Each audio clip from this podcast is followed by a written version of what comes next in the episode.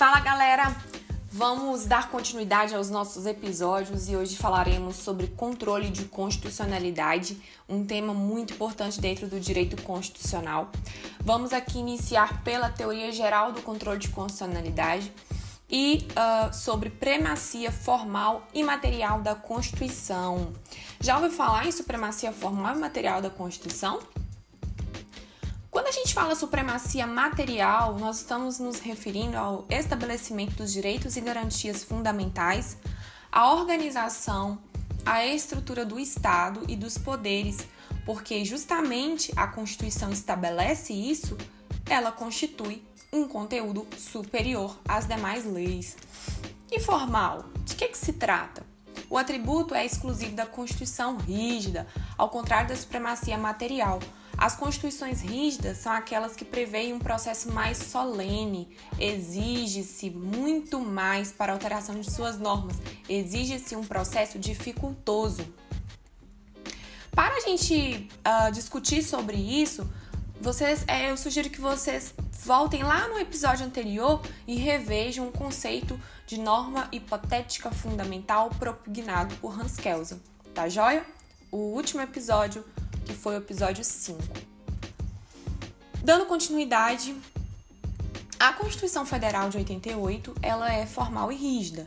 Tem supremacia formal necessária para servir como parâmetro Interessante aqui a gente frisar que ela é dividida em três partes: o, para, o preâmbulo, as normas permanecentes ou permanentes e o ADCT. O preâmbulo é a única parte da Constituição Federal que não serve como parâmetro para o controle de constitucionalidade, já que, segundo o entendimento do STF, ele não tem caráter normativo. Mas não raro cai em provas uh, esse tipo de tema no que se refere ao preâmbulo da Constituição Federal. Então vamos aqui identificar alguns conceitos do preâmbulo da nossa CF 88. Quais seriam esses, essas características? Uma, serve para certificar a legitimidade e origem do novo texto constitucional trata de proclamação de princípios, não tem força normativa, isso aqui é importante, embora provenha do mesmo poder constituinte originário que elaborou toda a Constituição Federal, ela não tem força normativa. O preâmbulo também é destituído de qualquer cogência, não é vinculativo, portanto, também não integra o bloco de constitucionalidade, não cria direitos, não cria deveres.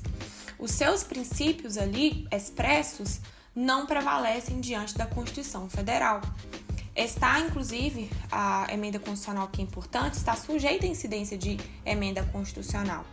No que importa a natureza jurídica, o STF uh, ah, ele adota a teoria ou a tese da irrelevância jurídica do, pré, do preâmbulo, mas não obstante o STF adote a tese da irrelevância jurídica, ou seja, que o preâmbulo está no âmbito da política e não possui relevância jurídica, temos que identificar quais são as outras teses existentes.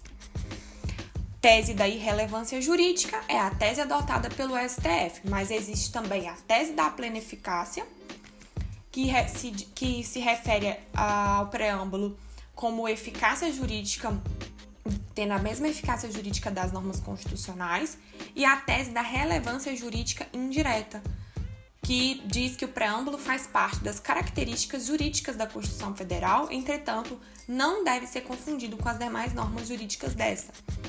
Uh, então, seriam três teses: tese da irrelevância jurídica, tese da plena eficácia e tese da relevância jurídica indireta, sendo que o STF adotou a tese da irrelevância jurídica.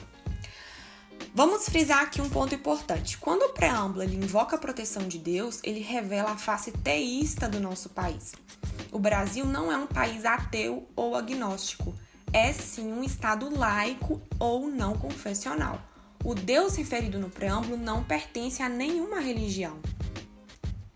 Uma outra questão importante aqui é que uh, os princípios implícitos, aqueles previstos ao longo da Carta de 1988, nosso texto maior, a Constituição Federal, aqueles previ, pre, é, princípios implícitos, eles podem servir como parâmetro de controle de constitucionalidade. Canotilho utiliza uma expressão que é a seguinte: ordem constitucional global.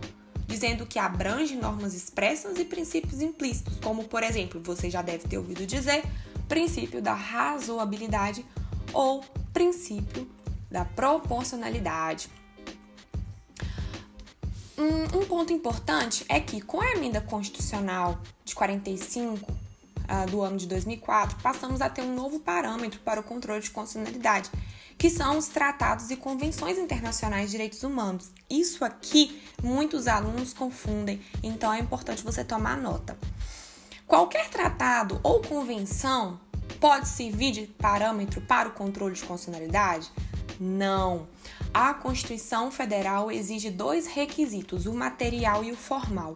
O requisito material é o de ser de direitos humanos e o requisito formal é ser aprovado por três quintos dos votos dos membros da Câmara e do Senado Federal em dois turnos, ou seja, aprovar o tratado ou Convenção Internacional de Direitos Humanos com status de emenda constitucional conforme o parágrafo 3 do artigo 5 da Constituição Federal.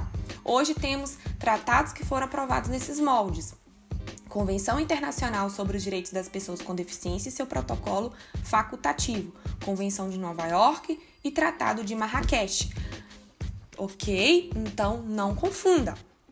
Apesar de, de ser exigido, de serem exigidos esses dois requisitos para que os tratados e convenções internacionais sirvam de parâmetro para o controle de constitucionalidade, a gente não deve esquecer que no ordenamento jurídico brasileiro existem três tipos de hierarquia dos tratados internacionais. O STF, a partir do recurso extraordinário 466.343 de São Paulo, determinou que os tratados internacionais possuem tripla hierarquia. Os de maior hierarquia, você deve imaginar, aqueles que a gente acabou de aprender, são os de direitos humanos aprovados na forma do parágrafo 3 do artigo 5 que possuem o mesmo patamar da Constituição Federal e por isso servem como parâmetro no controle de constitucionalidade, formam o bloco de constitucionalidade, controle de constitucionalidade. Agora, abaixo deles, existem os tratados de direitos humanos que não foram aprovados na forma citada, tendo status supralegal, que é o caso do Pacto, por exemplo, de São José da Costa Rica. Eles estão abaixo da Constituição Federal e acima das leis. E há ainda os tratados internacionais que não são direitos humanos e que têm status de leis ordinárias, justamente porque não foram aprovados com o coro do parágrafo 3 do artigo 5 da Constituição Federal. Esse, essa discussão é uma discussão muito importante. Não deixe de aprofundar no assunto. Tome nota, fique ligadinho conosco aqui no DailyCast.